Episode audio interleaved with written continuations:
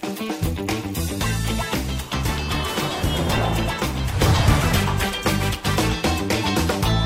欢迎收看财经慕 House，我是阮梦华。好，本周财政部公布出来的十月出口数据，让市场啊稍微松了一口气哈。那这我们可以看到，年比虽然是继续出现连续第二个月的衰退哈，但是至少啊这个月比的出口啊出现了增长的情况，也就是说止住了九月呃出口月比衰退的情势，显示显现啊台湾的出口是有稳住基本盘了哈。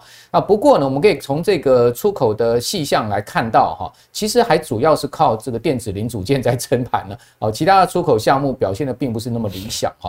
那财政部其实估计出来呢，十一月的出口有可能继续是疲弱，也就是非常有可能十一月出口会出现连续三个月的年比哦这个下滑的一个情况。也就是说，呃，这个出口的状况虽然说。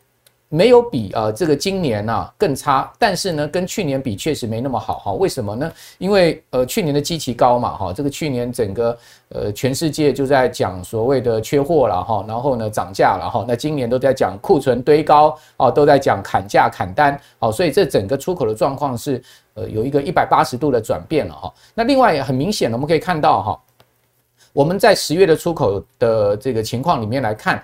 好，其实呢，一到十一月整个出口，包括十月出口，都有一个很明显的现象，就是对美国的出口比重在拉高，对中国大陆、香港的出口比重在下降，而且呢，这一高一降呢，都创了十八年来的一个相对的水准哦，也就十八年来，哦，我们出现对美国出口最高比重的状况，对中国大陆、香港的出口呢，则是降到了十八年来的最低啊。我们看到今年的这个呃十月，好，对中国大陆的出口。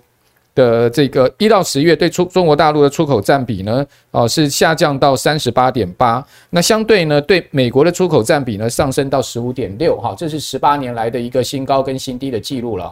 另外呢，我们看到美国商业经济协会就 NABE 啊，它所调查出来的数据啊，就是说美国企业的一个净销售的情况呢，居然是创下二零二零年啊疫情以来的新低，显见哦美国的。经济情况已经跌回三年前哦，疫情当时最差的水准了哈。那我们可以看到历次的这个经济衰退哈，这个灰阶的地带哦，这个指数呢都大幅的下降。好，那现在目前又有同样的状况所以我们当然很担心明年的这个全世界哈会陷入到一片的所谓经济下滑，甚至进入到所谓。衰退的情势哈，那在这样的状况之下呢，我们看到这个礼拜又夹杂着美国的 midterm 哈，就其中选举好，以及呢这个 CPI 消费者物价指数的公布，所以呢股市呢是出现了相当幅度的震荡哈。那在美股的走势上面，我们可以看到哈，美国股市在这个 midterm 选举之前哦，其实都一片市场预期啊，哦这个。呃，共和党要大胜，也就是说呢，红色狂潮将席卷而来。但没有想到选举的结果却是啊，这个蓝营，也就是民主党坚守地盘呐，哦，打的这个共和党有一点垂头丧气啊。好，那这样子的一个情势呢，就使得美股啊出现了往下杀的一个情况，也就是说，美股结束了连续三个交易日在选前的一个走高。我们可以看到道琼非常强势哦，几乎已经快要攻回年线了。这个台股呢，距年线差距啊还有十七八个百分点哦，十七八趴哦。但是呢，美股居然道琼已经快攻回年线了，哦，所以可见哈，这个美股的表现，整个十月是非常亮眼的哈。那延续到十一月的行情，在这个 midterm 哈，这个共和党大胜的一种气氛的一种渲染之下，美股持续的往上升，但没有想到。民主党居然是这么样的一个坚守地盘哦，坚壁清野，使得那个共和党的这个士气是大幅的消退啊的情况之下呢，诶，市场原先预期哦，这个共和党要大胜的一个股市大涨的庆祝行情就这样结束了。好，我们可以看到，在连三涨之后，美股就纷纷的这个往下杀。哈，四大指数呢，在 midterm 选举当天呢，哦，都有这个差不多两趴上下的一个跌幅啊。那至于说到底共和民主两党哈，谁当总统，谁掌国会？啊，到底这个呃会影响到股市的情况如何呢？其实我们根据这个 Carson Group 啊，它从一九五零年来，好，根据这个标准普尔五百指数的一个这个呃报酬率，我们可以发现一个很有趣的现象哦，大家可以看到。紫色是什么？紫色是这个呃民主党当总统啊，这个黄色呢是共和党当总统。那民主党当总统跟共和党当总统在两院的一个情况下呢，各有不同的一个呃所谓的报酬表现哈。比如说呢，我们现在讲说民主党现在是目前当总统哈，民主党当总统这紫色，如果共和党是掌控两院，也就是说呢，总统跟两院是分治的一个情况之下。哇，这个股市表现最好哦，这涨这个十六点二趴哦，这个平均报酬率年化了哈。那我们可以看到，如果说呢是这个。呃，共和党当总统，然后呢，共和党又掌两院，对不起，哈，那指数报酬率只有六点七趴。同样的状况，如果说是民主党当总统，然后呢，呃，民主党又掌控两院的话，它报酬率也明显的下降，好，到只有这个十点一趴，哦，那就是这个是之前两年前的一个这个最近这两年来的状况，好，也就是说呢。拜登啊，这个民主党总统，然后同样的参众两院都都是民主党是多数党，所以呢，股市的报酬率相对就不如啊这个所谓共和党掌控两院的情况。那如果说呢，诶，这个两院是。各半，好，也就是说呢，诶，这个国会是分治的状况。那同样是民主党总统，各位看到他的报酬率也不超，十三点六趴。那共和党当总统十三点七趴，其实差不多了，谁当总统都一样了。好，也就是说呢，只要国会是分治分裂的国会，其实是有利于美股。这是美国股市非常有趣的现象。也就是说，美国人呢，他们其实不希望哈所谓一统天下，也就是说总统。哦，跟两院同样在一个呃政党的手下，好，这个其实是最不利于股市的状况。诶，这个其实也给我们某种启发，对不对？好，那我们另外我们来看到就是说，在美国总统选举之后，哦，股市会怎么发展？好，以及呢，最近中国大陆的出口数据啊，很明显的转弱哦，两年来首见出现出口负成长，这个是不是逮鸡打雕了？所以我们今天请到了两位专家来跟我们做呃同样的来做。现在目前全球股市跟整个经济情势的平息啊，我们首先要介绍的是古怪教授谢晨彦，承彦你好，哎，莫老哥好，大家好。那我们请到的第二位专家是证券分析师海豚，海豚你好。莫老哥好，各位观众大家好。好，等一下，海豚呢，同时要加码，要告诉大家台股哈，现在目前我们怎么观察？哎，台股最近表现确实是不错，站回了月线哈，但是能不能往季线攻啊？哦，甚至哎，像这个道琼啊，要攻回年线啊，有这样的可能吗？如果要攻回年线，台股可以涨十几趴哦，那个这个行情是非常大的哈。even 攻回季线，台股都可以涨个六七趴哦。哦，所以等一下听海豚怎么样跟我们谈台股哈。那首先要来请教晨彦，那我们刚刚看到这个。美国人其实是喜欢国会分治，其实是喜欢总统不要大权在握，也就是说呢，至少有国会可以制肘总统，这样其实对股市是最好。这个其实是蛮妙的一个情况，哎，没错哦，因为呃，基本上如果说，比如说现在呃，拜登当总统，然后民主党又继续掌握两席的话，他有很多政策持续的推行，呃，是华尔街认为，比如说。像这个反垄断的政策，对科技股来讲就很伤了。嗯，还有包括这个征税的部分，对企业来讲就很伤。所以如果两党之间能够争执不下的话，很多法案都不会过。它的重点就在于股市，其实希望说啊，你不要有一些新的法案过来，或有一些新的政策的调整。你说，当然，比如说有呃通膨消遣法案对某个产业有利，可是可能对某个产业不利。所以股市希望两个都不要有变化。当然一开始的时候。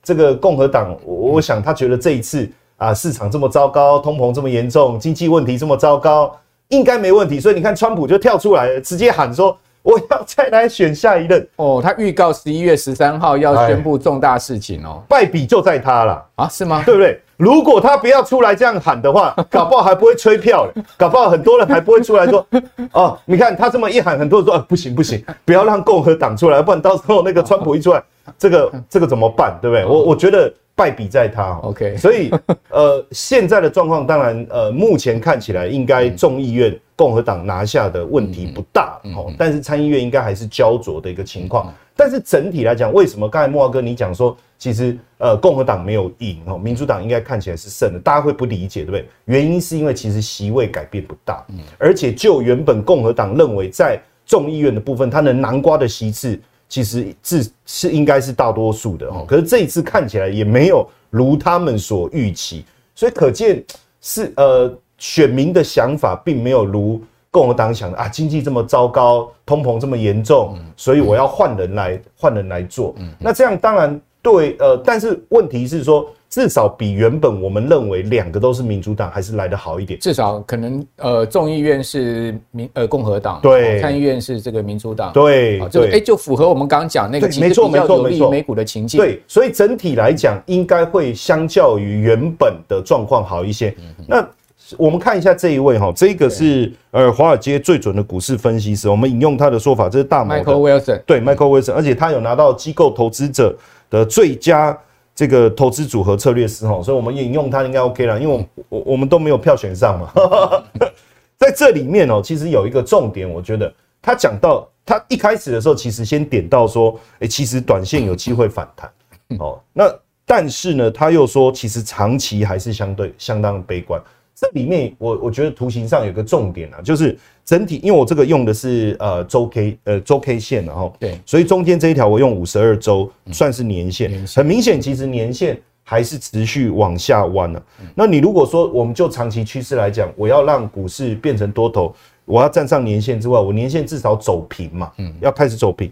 可是从整个线图来看，我觉得如果要这个走平的话，那美股就加变啊，它它必必须要有一个很大的一个反弹，或者是弹上来以后要花一点时间去整理。所以为什么他们会认为说对美股长期的看法还是略为悲观？我觉得这是主因啊。当然，对明年整个景气，大家还是认为衰退。而且刚才慕驊哥你一开场讲到库存的问题，这个短线上很难扭转哦。不过短线上来看，美股确实还是有反弹的空间呢。毕竟，如果他讲四千到四一五零，我看了一下，其实差不多就是在年线的位置，也相当的合理。因为毕竟至少道琼都有机会挑战年线了，那为什么 S M P 五百不行？所以这样看起来，这是一个。但另外一个，我我们当然要从市场的一个整体的一个氛围来看的话，有两个东西，我觉得特别可以讨论一下。一个是什么？呃，十年期公债殖利率，这个是我们呃一直在观察的东西。另外一个是什么？就是呃十年期。就美美国债券的选择权波动率，嗯，这个在最近哦被华尔街广为讨论哦。最主要原因是因为十年期公债的波动率罕见的急速的一个攀升，罕见急速的攀升。而这个急速攀升呢，当然引发代表大家对公债市场的不稳定的这种疑虑嘛。嗯，那假设说选择权的波动率是这样，假设债券的价格持续的往下崩，那一样嘛，那我会去买 put，不大量的买 put 避险，那这个。波动率就会大幅度的攀升，那就代表大家认为市场还是有很大的一个风险，因为债券的价格不稳定，其实对股市来讲也也不是一件好事情。哎，可是最近呢，我们发现看起来这个美债选择权的波动率似乎有一些回落，嗯，回落的还蛮明显，蛮明显的，是不是？大家觉得说，哎，因为包括美元稍微有一些回档，然后债券值利率也没有再过高，对，哎，是不是？大家觉得说？美债的部分的状况到这边稍微稳定，那只要它不抛售，因为市场其实你不是说，哎，可是债券跌，那不是钱跑去买股票，不一定啊。它如果抛售美债的话，它甚至所有的 hold 现金 hold 住，全部转为国库券，全部以美元的形式持持有的话，那市场还是一片哀嚎。所以这个这个也是刚才这个这一位这个 Wilson 哦，就是这一位 Wilson 哦，他提出的一个论点哦。那确实我们最近。也在关帮大家追踪这个这个波动率的部分，确实有一些下滑。其实 VIX 的部分在之前就先掉下来。对，那过去如果我们长期观察股市的话，呃，它有两种情况，就 VIX 掉了，这个选择权波动率没有掉，股市还是继续跌。但如果 VIX 掉了，这个美债的选择权波动率也掉了，诶，真的就有机会走一波反弹。等于说，股市跟呃债市的这个波动率都双双的明显下降，对股市是有利的，对，才会对股市有利。Okay. 那目前看起来现有一些下滑，但是不是能够持续在这？如果能再快速的再跌多一点哦，即便十年期公债殖利率没有下来也没关系。OK，对，所以这样看起来，我我觉得呃，当然选举的结果让大家失望，所以有一个回档，但是短线上我认为反弹的空间应该还是有。那当然，这个威尔森也提到了一个很重要的那个一个价位啊，也就是说呢，他说十年期国债值率呢不能冲破四点三五，如果说冲破四点三五的话，要非常的小心。哦，那我们可以看到这个四点三五呢，确实啊，如果来到这个位阶的话，市场恐怕刚。呃，陈燕讲的这个呃债券的选择权的波动率又会大幅的上升，对不对？好，所以这是呃威尔森提到的观点。那如果真的如他刚所讲的，来到那个标普来到四四千一百点的话，我可以几乎可以涨再涨十趴，哎，对，没错。那这当然就有很有利于台股，很有空间。不过威尔森他的前提是共和党要。席卷两院，好是要大胜，但看起来这个希望是破灭了。好，那但问题就像刚刚陈彦所讲，即使共和党没有大赢，但是呢，他也没说输到哪里去，对不对？所以说国会分治的情况之下呢，其实呃，在中线上面还是有利于美股。也许短线压回之后呢，哎，还有再往上涨升的空间。好，这个我们当然就观察刚刚讲到这个几个指标，一个就是债券的这个波动率，我们一般比较主要看的是 VIX，是看股市的波动率。虽然我们现在要多看一个波动率，要看。美国这个国债殖利率的这个呃这个呃这个债券的选择权的波动率啊，很重要哈。好，那接下来我再继续请教陈燕，就是说，呃，我们讲到美国科技股哈，大家会期待说呢，诶，共和党赢了一一个呃这个国会之后呢，至少可以掣肘一下所所谓民主党要要这个所谓反垄断的这个对科技业不利的呃消息嘛哈，或者这样的可能他们要做的政策，你觉得呢？好，这个美国科技股后面的走势会如何呢？对，因为呃这一次呃两会的其中选举哦，大家其实关注几个产业了哈。第一个当然就第一个是国防，其实国防其实不管是谁都是好的，这个没有什么太大的问题。好，那另外一个我觉得大家更关注的其实是在科技的部分。为什么？因为这一波科技股实在跌太惨，对，哇，那个惨到不知道该怎么形容。那这么惨的情况下，当然第一个如果席卷的话，哦，席卷的话对科技股来讲应该是真好。连马斯克啊，这这这。哎，那个共和党啊，这个大家要记得哦，哦哦，什么什么类似，他都表态哦，表态哦，马斯克要支持共和党。其实如果对呃对这个科技人来讲啊，因为民主党他祭出的两个大旗嘛，第一个是什么？我要反垄断嘛，反垄断就把大的科技公司不断的分拆嘛，那当然对科技表现不利。第二个是什么？我要加税，那加税对科技也不利啊。还有一个是什么？对劳工的照顾啦。哦，那当然。如果是这样，对一些我们所谓的以零工为主的这些业者，其实也不利。所以，如果共和党虽然说没有席卷两院哦，但是我觉得两党应该都宣称他们赢了哦，因为民主党说他只有拿下一院，所以他赢了。那共和党说我们拿下一院了，所有也赢了。所以就是像你刚才讲的两院的对峙，但两院的对峙，其实我觉得对科技股来讲还是有一些好处哦。第一个，第一个当然就是说，呃，网络平台哦，因为毕竟过去。比如说像苹果啦、这个 Google 啦这些，他们一直很担心分拆的问题、反垄断的问题。现在这个部分，我认为不容易通过了，因为反正虽然共和党没有办法顺利，但是他就阻挠哦，这是一个。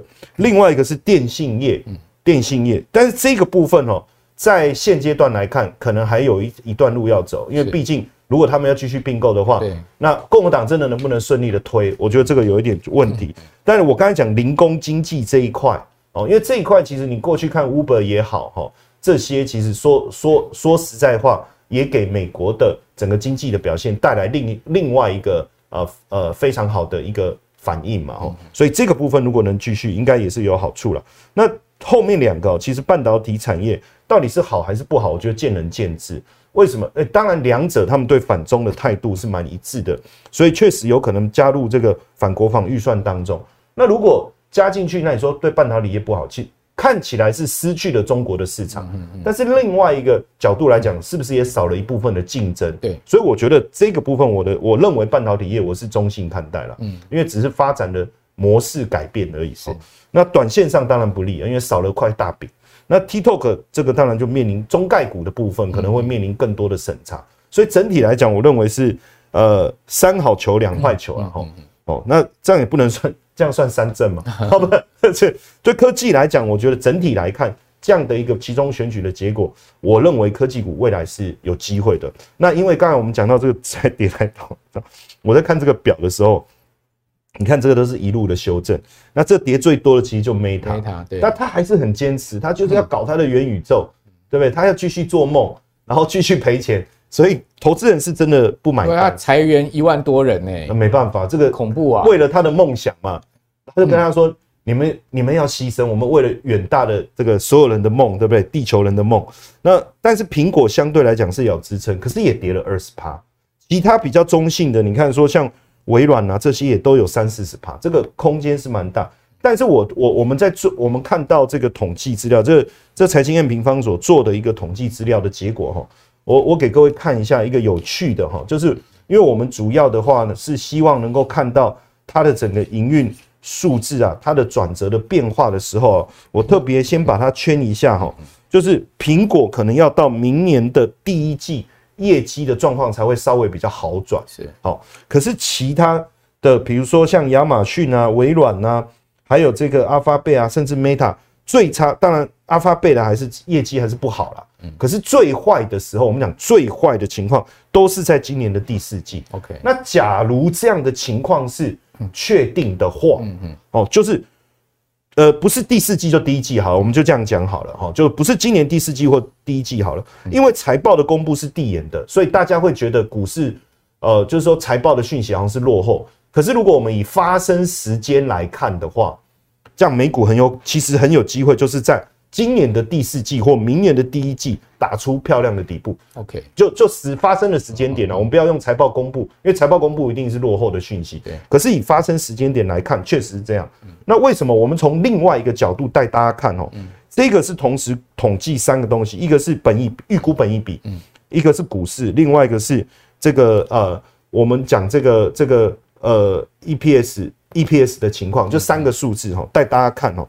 过去来讲哦，其实顺序可能稍微有些不同，我们也不用太在意，因为每一次的时间点不太一样，就三个啦，就股市落底、预估本一比落底跟 EPS 落底这这三件事情哦，其实大部分时间发生的前后顺序即使不同，但是时间段都落差不大。所以如果以目前来看，我所看到的是预估本一比已经开始出现不再破底的现象，诶哦，不再破底的现象。那现在我们只要确认的事情就是 EPS 什么时候落底？嗯，那如果按照刚才我们所看到的这个财报的预估来看，应该在今年的第四季或明年第一季落底的话，诶，那时间差不多就在这个区块的话，那美股应该有机会在今今年的第四季，而且预估本益比向来好像是比较领先指标，对，领先这个呃领先这个预估的美股，没错没错，对不对？就莫华哥，你看这样是对的，就是如果说照这个照这个思维来看。当然，我们没有办法说哦，我们这个就是低点，我们就现在哦精准的来抄底。但是，虽然很多人会觉得很奇怪，那为什么？可是不是说明年呃全球景气衰退嘛？那不是说库存的问题吗？可是大家别忘了哦，整体股市反映景气大概都可以提早六到九个月。哦，从过去的顺序上，也就是说。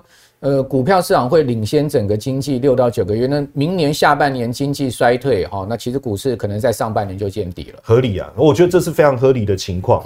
那我们从一个大家未来其实就直接观察，就前面讲的东西的讯数据可能不是那么容易追踪哦。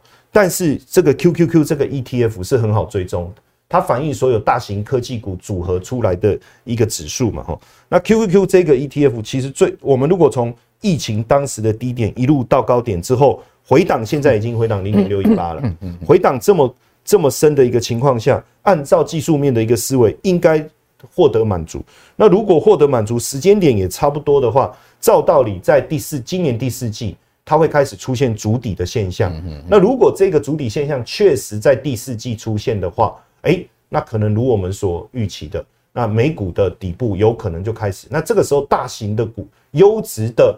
这些科技股啦，或是一些成分股，我觉得不太可能从此我们要跟大型科技股说拜 拜，我我觉得不可能。对对，那如果是这样的话，我们就可以开始去思考，是不是可以在第四季或明年第一季，大家还认为景气在衰退的过程中，开始慢慢的去铺垫啊，或是布局。好，呃，像台股也有这种现象哈，我们可以看到，其实在这一波美股。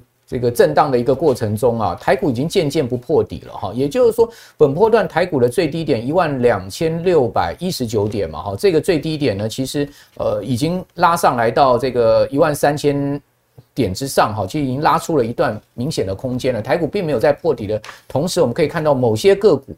诶，它似乎也打出了一个非常漂亮的一个底型哦。我不敢讲说他们打出了是一个呃绝对的一个低点长期的底型，但是你可以看到它至少会算是一个中期的底型。尤其呃一些已经跌了一年半、两年的股票哦，就等于说从去年的一月哦，去年的上半年就开始下跌，甚至去年年中开始下跌，已经跌了整整一年半、两年，就领先大盘下跌的股票，他们最近诶开始出现一些财报很差的数据。但是利空不跌的状况哈，比如像比较明显的，就像是稳懋啦，好像盛群啦，哦，这些出来的数据都非常的糟，哦，财报的状况都很不理想。但是你会发现，他们的股价呢，确实出现慢慢在往上走高的一个态势。这个是不是也是一个很明显抬股啊？哦，准备要进入到刚刚陈燕所讲的，好，这个呃，明年上半年的一个非常好的布局的时间点呢？那这边要请教海豚，你怎么看台股的一个现阶段跟未来的展望？就是大家一直说要翻多要翻多吼，但是我还是呃，还是站在一个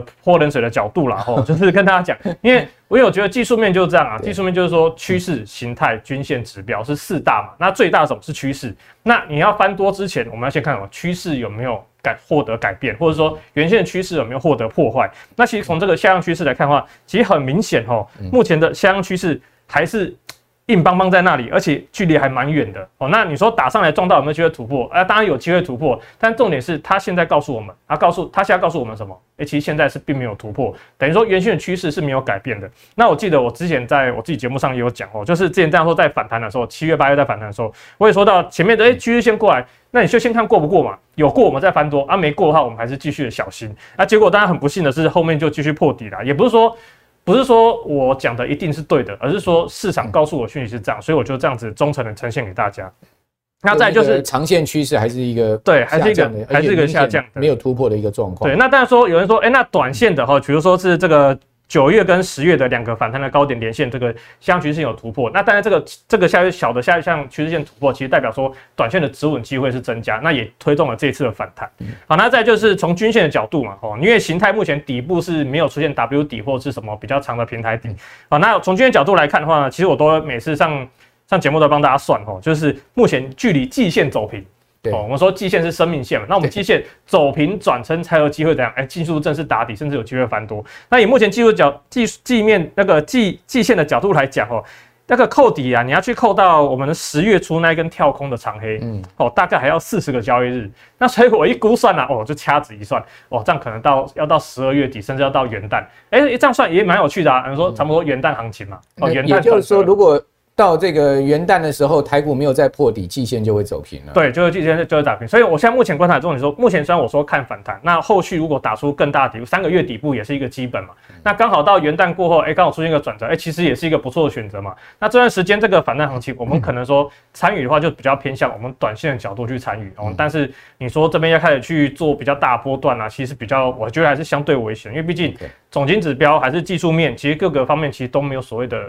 Match 的一个状态，没有告诉你说现在可以翻多，只是目前还是比较处在反弹的阶段。是，那再来就是跟大家讲这个哈，就是我常常会分享的这个多空头排列股票加入单大盘比例，我觉得这真的很重要哈，因为比如说像前前一阵子我跟我的自己的粉丝讲啊，我说哎、欸、这个空头加速已经超过六十 percent 过热哦，大家不要再追空哦。那甚至说你真的之前多单啊，这真的砍不下去，你这边也不要砍，搞不好后面有机会反弹，物极必反。对，物极必反。那其实现在刚好有反过来啊，就是这波大盘弹的是又快又急。那所以导致这个短线的多头加速很快就拉到六十 percent 以上。那到今天这个星期四哈，这个盘中其实来到七十 percent 以上。所以等于说，短线呢该弹的怎样？哎、可能都已经反弹了。那反弹过来，其实大家看很多股票，其实很多都能到季线压力。那少数的可能比较强点有过季线，但但是大部分都已经弹到了一个比较相对的压力区。那之前也说过嘛，像刚刚慕驊哥哥讲说，很多股票从去年年中开始跌，甚至今年年初很早就开始跌。那其实这些股票也会先跌先反弹。比如说最明显就是面板股，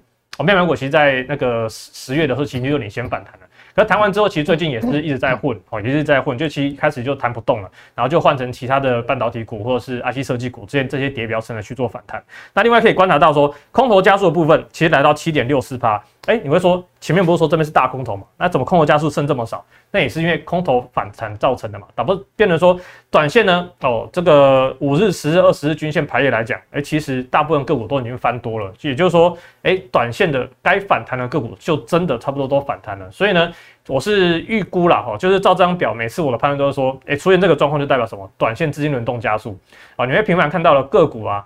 当天大涨，隔天大跌，或者是说当天就直接收避雷针哦。其实今天星期四盘中，刚刚看，其实呃，就蛮多个股就有这个状况出现了，所以我觉得这个表真的是非常值得参参考的。那另外长线的部分。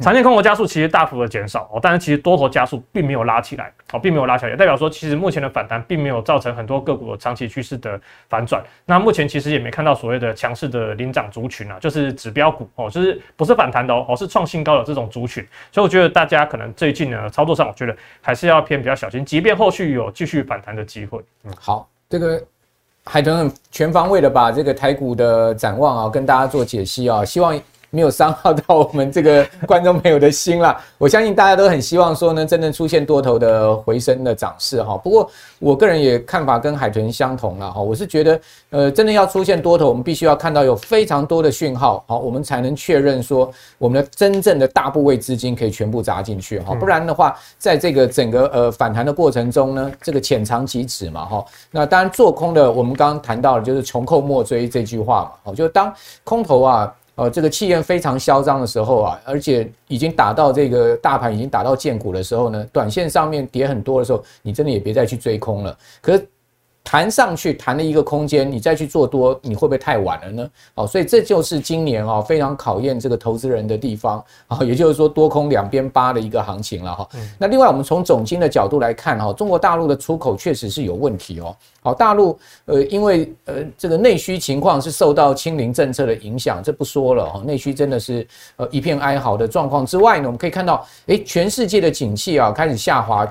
呃，进口的这个需求大幅的下降，那以出口为主体的中国大陆、亚洲的呃这个出口呢，就出现很明显的下滑，就包括台湾、韩国都是一样。哦，大陆最新的十月居然出现进出口都双双衰减的状况，虽然说呢衰退的幅度不大，不到一个百分点，但事实上哈，你也可以看到很明显的出口是在往下掉，哦，进口是在往下掉的一个情势。好，所以呃这样的情势呢。我不晓得陈彦怎么观察大陆的经济是真的有很大的这个动能上的问题吗？所以关键点还是在二十大啦，因为二十大之前，我觉得我们不用多讨论哦。二十大之后，原本大家赋予一个蛮高的期望，就是说习近平，呃，他的这个大位底定以后，是不是能够宣布就是清零整个政策有一些松绑哦？尤其是我们看到呃郑州这个鸿海郑州厂的一个问题，外资真的吓到哦。这个我我其实。再看去年整体外资撤离的加速哦，撤离这个整个中国大陆的加速是大较往年大幅度的一个增加。那在这样的情况下，如果清零政策还是不做调整，会有很大问题。但有趣的事情是，二十大回来先大跌，大跌完以后，突然市场传出清零要松绑，哦，当然这讯息从哪来也没也没人知道，然后股市就狂反弹。结果他们的卫健委在周末哎出来解释啊，没有，我们还是。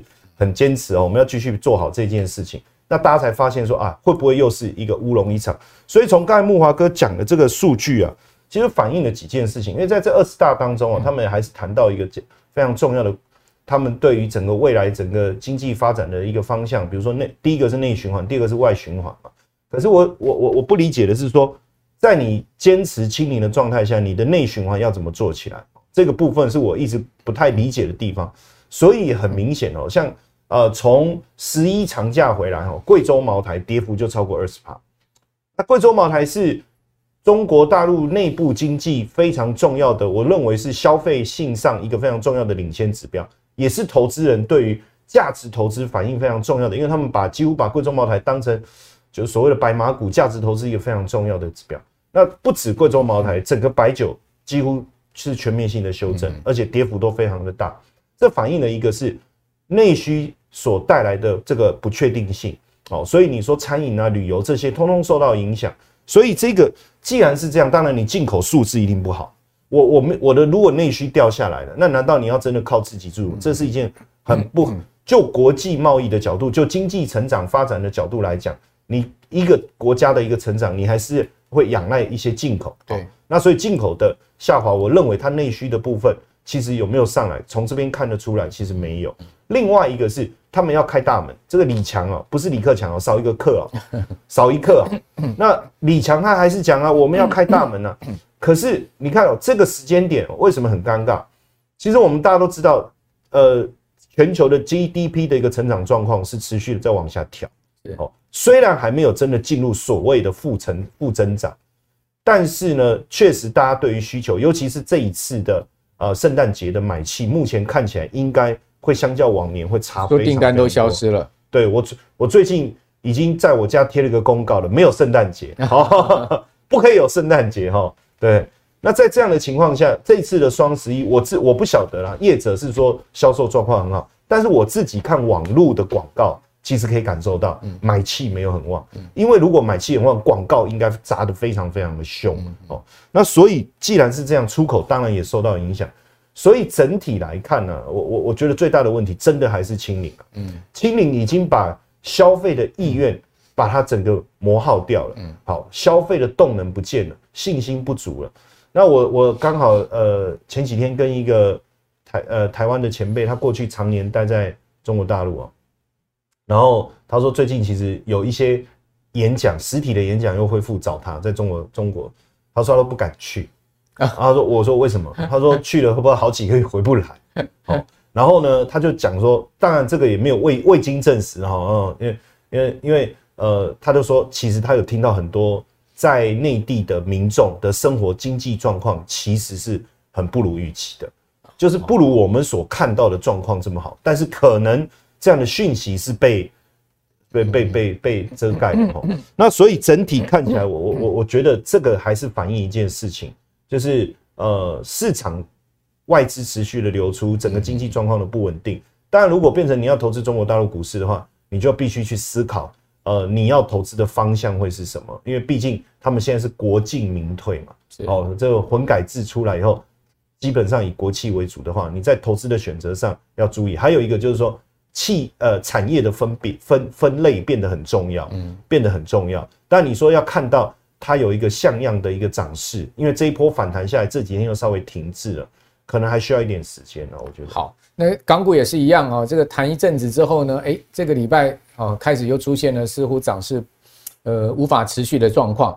好，那另外我们一个角度再回来了哈，到台股哈，这个台股我们刚刚海豚已经解释了非常的多，他对于未来这个市场的一个看法哈，但是不免还是要问一下，哎，这个景气对策的灯号哈转成黄蓝灯啊。我们过去的历史经验讲说蓝灯买股票，哎，那。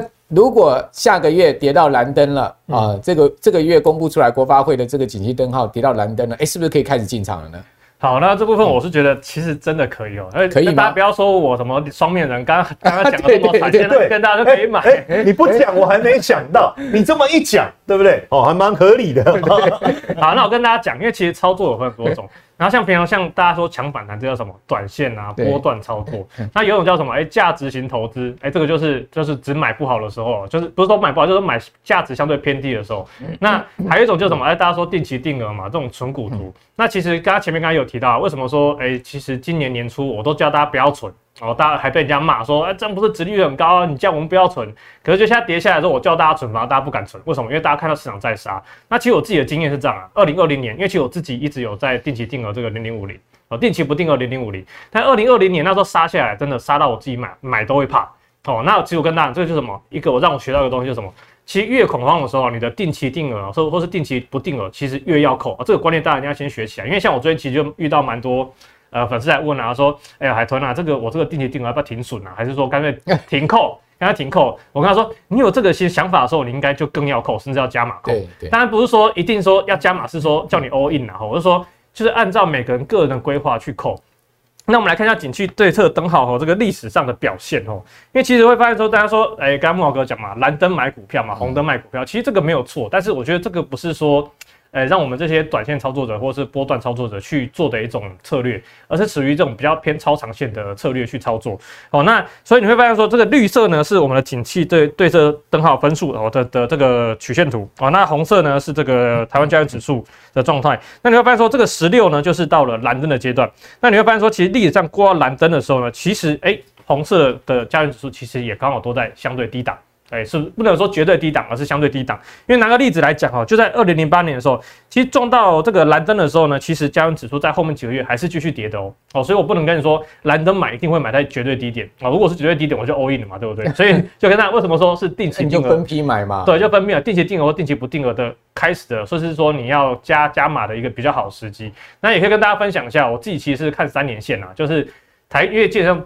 制造业周期就三到三点五年一个周期嘛，所以三年线去看，哎，跌破三年线就代表说，哎，其实现在是处在历史相对便宜的状态，所以我是跌破三年线之后开始去就是增加我定期定额的部位，哦，那这部分也提供给大家去做观察，所以等于说，哎，如果接下来能出现，哎，搞不好，哎，我这样，哎，可以再多买一些嘛，哦，趁着便宜再多买一些，那等到红灯的时候呢，哦，基本上看到这个红色线就是今年年初。哦，或者说这个二零一零年的时候，或是二零零三零四年的时候，基本上都有碰到这个红灯位置。其实你再去做卖出的时候，哎，其实相对的价差是有出来。但大家不要看说前面好像没什么价差，那是因为我们这边涨太多了，后面这段涨太多。哦，所以我就觉得说，其实这个是算是一个比较蛮安全而且合理的一个长线的投资的机会。蓝灯买股票，红灯卖股票，但是记得都是分批，嗯、都是分批，就是定期定额，就是有点当存钱的概念，或是说所谓存退休金啊，或者是你去存这个股息。哦，那当然这个也有的话是说，哎，到了。黄灯，或是说黄红黄黄红灯之上之上了，哎，比较偏过热就开始停扣。那等到看到红灯的时候就开始卖哦，这也是一个不错的做法。那当然就是大家就想说，啊，ETF 那么多啊，之前定期定额一些什么产业型的，现在都很惨，什么什么的。那我是跟大家讲哦，基本上我自己会比较建议大家，你要去做定期定额或定期不定额啊，会比较建议找指数型的，或者所谓股息型的这种，就是它的成分股里面不是单一产业，或者是过度集中在单一产业的。那像零零，我自己是零零五零嘛，那其实它就是，当然说台积电权重有点太高，没错，但是它长线也不差，而且就算我跟你讲零零五零好处怎么着，就是说就算台积电。哦，之后真的不小心怎么样了？哦，被剔除了，那一定会有新的产业递补上来嘛，所以我是不太担心零零五零会发生什么事情啊。反正我就是照我的计划去做操作。那当然富邦五十啊，零零六二零八也是，人家说是所谓的低配低低价版的这个零零五零。那大家价钱就一半，对，价钱就一半甚至更少哦。那大家可以去做这个这个调整。那当然我说高息型的话，我就是建议大家是朝这个零零八七八跟这个。高息低波，哎，最近其实开始红起来，因为之前我在做研究的时候，跟这个朋友在讨论，而且高息低波其实绩效表现不错，为什么都没人买？而且它的整个的规模还这么小，然后就是到时候就是因为它没有波动，虽然配息稳定，但它波动还是太小。但是反而是在空头年的时候呢，大家才发现它的价值，所以最近开始有一些高息低波的这些新闻在去做这个宣传哈，这个的好处。所以我觉得高息低波你不喜欢波动，高息低波也是一个不错的一个对象。那大家会怀疑说，为什么没有零零五六？哦，啊，零零五六很简单啊，其实常常听木老哥的节目也知道哈，就是零零五六呢，既然它的选股逻辑哦，我真的就不行了哦，因为它是朝预估未来一年的这个值利率哦，高值利率的股票去买，所以呢，它才会过去一年啊，就是会买到像这个呃长隆、阳明啊这一类的哈，所以呢，变成就很明显就是我不不好意思讲的太太太太那个。太直接，就是有点这种散户型 ETF 哦，就是韭菜型 ETF 啦，哦，就是 也不是说大家买这个不好，而是说它的波动呢，相对于其他的配息型的 ETF，其实波动就会比较大。所以说，哎，如果大家说要根据这个警示对的灯号哎去做操作的话，我觉得这次档的 ETF 呢是大家可以去做参考的。好，嗯、这个零零七一三、零零七三一这两档低波的哈，今年的报酬率啊，虽然是负的，但是都不到一成哦。嗯。哦换言之，在今年所有 ETF 里面，他们表现算是排前段班的哈。接下来再马上请教你，就是说十月营收跟这个前三季营收啊，嗯，从中间是不是可以挑出一些黑马股？既然伺服器我们还要再观察的话，有没有一些你比较看好的族群？好，那这部分呢，其实大家不知道有没有想到哈，就是欧洲通膨很严重嘛，对不对？但是这个有没有人受惠？哎，大家好像没有想过这个问题哦，因为其实我跟蛮多人讨论，大家都没有想过问，没有想到这个问题。但是就是我去看的时候，发现台湾大概有。有四家公司有受惠欧洲通膨，因为欧洲通膨会发生什么事情？哎，工厂会怎么样？哎，原物料太高了嘛，电费太高了嘛，欧洲能源涨幅实在很夸张。他们很多都是因为这些能源问题哦，甚至所谓的像昨天荷兰好像还要就是有原那个工会哦，还是要求说我们的我们的薪资涨幅要比照通膨的涨幅哦，这个是十几趴很夸张的哦，所以这个变成说他们企业的压力非常大，所以很多企业就变成被迫需要去做。停工哦，甚至比较惨，就是直接就关门大吉。那在这些台湾有竞争对手在欧洲的厂厂商，哎，那会怎样？他们没办法出货，他们要东西要怎么样？就只能找转单嘛。那转单就找来台湾。那台湾其实我观察到有四家，第一家其实就是大家可能比较明显，就是这个肥料相关的，我觉得东碱。哦。可是东碱呢，这个问题它有个问题，就是东碱它是比较比较算化肥类，就是要去去看这个硫酸钾报价。但是我发现这个硫酸钾报价，其实在今年就是算是今年第一季、第二季有一波高峰之后，其实这个报价其实也开始跌下来。所以我是认为说，它在实际受惠，其实可能就没有那么好，因为报价并没有真的上涨。但是呢，哦，有其他几家可以跟大家去做一个观察。哈，第一个是这个。四七六三的这个材料 KY 哦，OK，那主要就是说，哎、欸，它是做这个那个香烟滤嘴的嘛，吼、嗯，那主要是欧洲天然气的供应紧张啊，它的竞争对手上升嘛，啊，就像我刚才讲停产啊，或者是说停工。那另外还有第二个就是中国市场部分呢，其实它有去追加这个纺丝级的触片订单，哦、嗯，那也导致让这个材料 KY 的产能是持续出现满载。那另外刚才前面提到欧洲的状况，也导致说，哎、欸，国际的四大烟草公司基本上转都转单都开始转到了这个这个材料 KY 来。那目前呢，这个第三季财报还没出来哦，但是我觉得大家可以观察一下，它它第三季财报数跟公司说的一样哦，有预估呢有机会出现季增哦，出现季增。那主要大家就反映这个令这个成本的下滑跟这个转单的效益。那我们再来看它的整个这个财报的状况哈。那目前呢，哎，这个十月营收开出来，虽然没有创新高，但基本上看到左上角营收柱状图，哎，其实是就是往右上角走嘛哦，跟台湾其他公司就不太一样了哦。然后再就是看右边这个哦，上面右边这个是它的。三个月的累计年增率，好，跟十二个月累计年增率的呃这个这个比较图，你会发现说，哎，三年的累计年增率的强势程度，哎，是往右上角在冲的，哎，所以也跟台湾一些电子股不太一样。好，再来我们看左下角是它的应收账款啊、存货啊这些周转率的一个状态。HFI 其实整个状况其实也蛮蛮优良的吼。那你也看第看一下第三季的状况，说比如说存货数是持续往下走，或是至少持平，不要往上拉，因为往上拉就两个状况嘛，一个就是堆库存嘛，那一个是什么？一个可能是客户需求很大，所以他要先备货。那但是以现在这个市况，会会不太希望看到它往上走了，会希望它至少是持平。那再就是看到它的毛利率跟那个盈利率的比比例状况。那个红色线跟绿色线是净利率，因为它在今年第一季的时候有一些业外认列，所以有一些异常的突出，所以我们就看毛利率跟盈利率，也看到说它其实从今去年的第四季开始，哎，其实一路的往上走。那我们刚刚根据前面讲嘛，就我们要观察什么？它的第三季财报开出来，毛利率跟盈利率是持续往上走。那有有持续往上走的话，其实就有机会再让市场去调高它的财测哦，这也是大家可以去做关注。那再就是它的线图部分呐、啊，那不能不不能说它现在非常强哦，但至少说它长期均线也还是怎么样，还是多头排列。那所以目前我觉得说，哎，长线是可以去观察它的这个整理的状态哦。那在第二档呢，是这个九九四二的茂顺。哦，大家之前我跟朋友在聊这种，他说：“哎，这不定存股吗？为什么我会想要做多这一档？”哦，那其实它是台湾第一大，哦，台湾第一大，全球第五大的密封元件制造商。其实主要就是做这个油封啦。嗯，那油封就是用在这种农业的机械啊，或者是所谓燃油车的的一些这个油封的部分。那电动车其实它也有涉猎，只是电动车使用的油封相对于燃油车是比较少的。对对他来说，大家觉得这好像也没什么戏啊，啊，它一样的嘛。哦，欧洲通膨受惠股嘛，那它就受惠了。欧美呢，竞争对手就是通膨问题，停工或减产哦，都一样。那供给减少呢，所以客户就转单给台湾的茂顺，然后它溢价能力也有提升。那其实它目前的订单哦，都是处于满载的状况。然后大家等下看看营收数字啊，会可能会发现，哎，营收有点上不去，为什么？因为产能已经满载了，所以他没办法制造出更多营收。但他公司有讲，他在第四季要去扩增产能十趴了，所以这个明年第一季开始可能会看到营收再继续往上走。所以呢，呃，这几个月营收大家就维持在这个高峰，应该是没有太大问题。那茂茂顺其实最近哦，最近刚才提到的哈，这个产能是持续满载，那十月开始产能还要再继续的向上提升。然后呢，他今年对客户的呃也有去做一个涨价哦，因为。客户要不到货啊，要找转单，那他就有他就有办法大声啊啊！你要我的货可以，我现在产能满了，你要货就只能这样加价买嘛，对不对？所以对它的毛利率相关的也是会有机会再去做提升。那它一样哦，第三季的财报也还没公布，那左上角一样是营收。那右上角呢，一样是那个累计营收的状态。大家发现说它跟材料可能比较不一样哦，哎，材料是已经冲到天上去了，对。可是呢，它是才刚黄金交叉，哎，所以可以观察一下哦。接下来它是不是可以持续的往上往上去做攻击？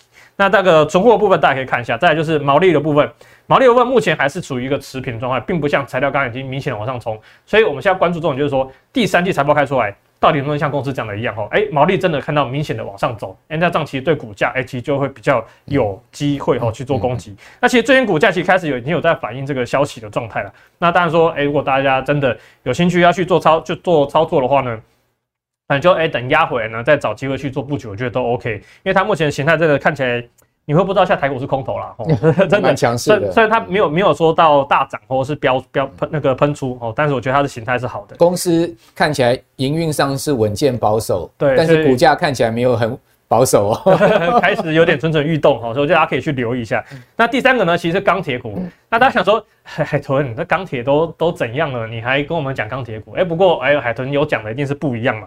那其实这个荣钢它是做什么？特殊钢。呃，特殊钢啊，特殊钢就是什么？哎、其实竞争者是相对少的。那特殊钢有特殊应用的地方嘛，像运用在航太啊、飞机哦。这个飞机不是那个我们的长荣洋，不是不是我不是那个长荣航或者是那个华航哦哦，不是那种飞机股哦，它是做所谓的飞机的制造。那所以呢，其实它去年大家知道波音很惨嘛，哦，空波音跟空巴都很惨，但他们今年随着这个疫情开始放宽，他们的飞机的订单其实开始也在回温了。那回温的状态下，其实对荣钢这种做飞机材料的，哎，其实相关来说，营运就有机会去做增温。其实像像相关的特殊材料，像拓凯啊，是其他像 J B 科 Y、JPPKY 这一类的非机零组件，其实他们的营收也开始有在上来。大家其实可以一并去观察这个族群。那另外就是说，那荣钢呢它的受惠，也就是说，它欧洲的。当场的成本也提高了，而且他们一样遇到减产跟这个转单的效应。那再来就是航太营收比重，其他逐季提高。那本季第一季其实营收比重只有十七 percent，那第四季呢会慢慢提升到四十 percent。那第三季财报公布大概是在三十几 percent，所以会营收逐渐的提高。那我配合刚刚说的嘛，波音的订单开始回温的话，哎，其实明年的状况基本上会很好哦。那再来就是说，因为它特殊钢嘛，台湾没有竞争对手，所以在在手订单有八个月。那我跟大家讲哈，其实这个。原本的订单，他们的正常状况大概都是四个月而已，所以有到八个月代表说，哎、欸，它整个营这个订单状况是很健康的，而且是很稳定的。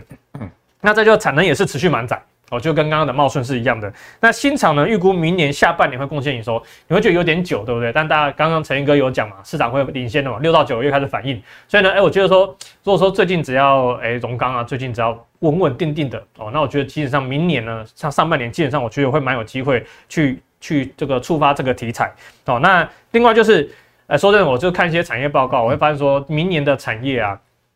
大概真的比较好的，就看到比较明确在成长的，大概航太零组件是其中一个哦，所以我觉得刚刚有提到航太零组件相关的，哎，真的可以持续做做一个追踪。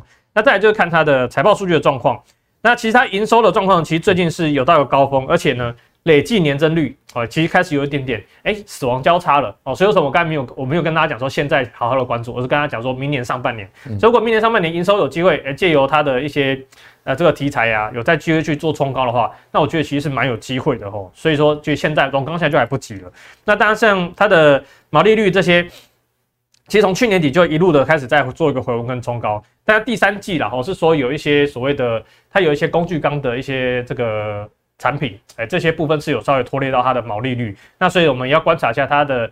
第四季的营收是不是有如法说会讲的，然后这些工具钢啊相关的衰退的部分开始在影减少影响它的毛利率了。如果说开始有持续回升的话，那我觉得明年真的是蛮有机会的一家公司。嗯、好，这个毕竟啊，航空业已经开始在复苏了嘛。好，这个飞机订单也开始陆续要这个下订单啊，或者说呢，这个过去呃感觉起来这个波音啊、空巴啊他们的这个。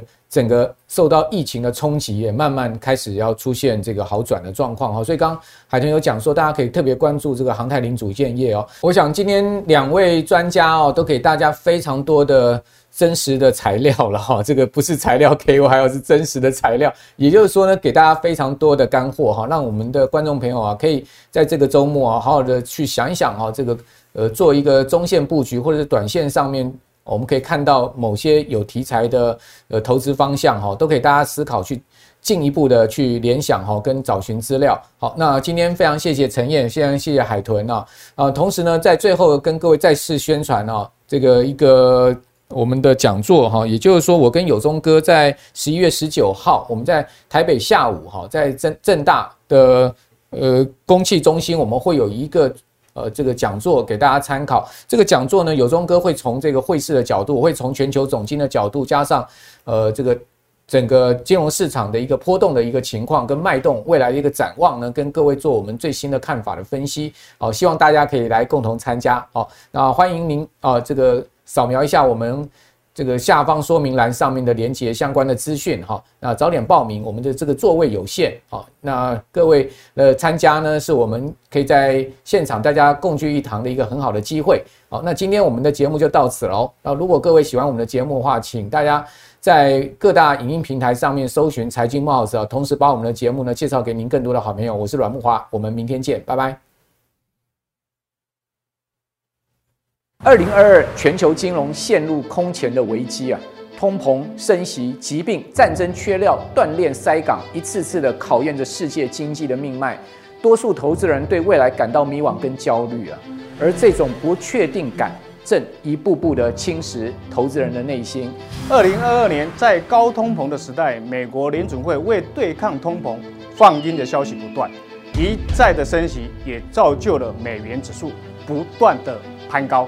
造成了汇率市场大幅的波动。当全球投资人都放眼美元时，汇率的市场却悄然地隐藏了新的契机。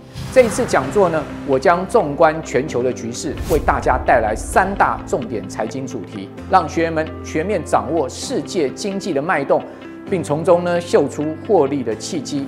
第一大重点，全球宏观。我将为您解析全球经济体的大方向，放眼世界的宏观角度，进而让投资朋友更了解当下投资的环境跟背景。第二点呢，台湾二零二三年经济股市的展望，我会从啊观察多年全球总体经济的经验，由大产业到小企的愿景，帮您找出台股未来的明星产业跟个股。最后一点是如何抓到大转折，我将运用独门的观盘心法，告诉您大转折来的时候的及时讯号。本次讲座，我将带你放眼全球的汇率市场，为你带来精准且明确的五大汇率主题，让大家快速的了解到全球市场的动向，并学会如何因应之道。首先，我来告诉你影响汇价的主要因素大解密。接下来，一场无法闪躲的灰犀牛效应风暴，你该如何应应？万众追捧的美元涨到底了吗？而非美货币是否寻求出新的转折契机？再来，欧洲经济深陷泥淖，欧元能否能翻身呢？最后，日银已经出手干预汇市，投资人要跟进还是走避？想力抗通膨、创造收入的朋友，想了解更多全球汇率市场的朋友们，这一次讲座十一月十九号下午一点半，我阮木华，我是陈友忠，在台北正大公汽中心邀请您与我共学。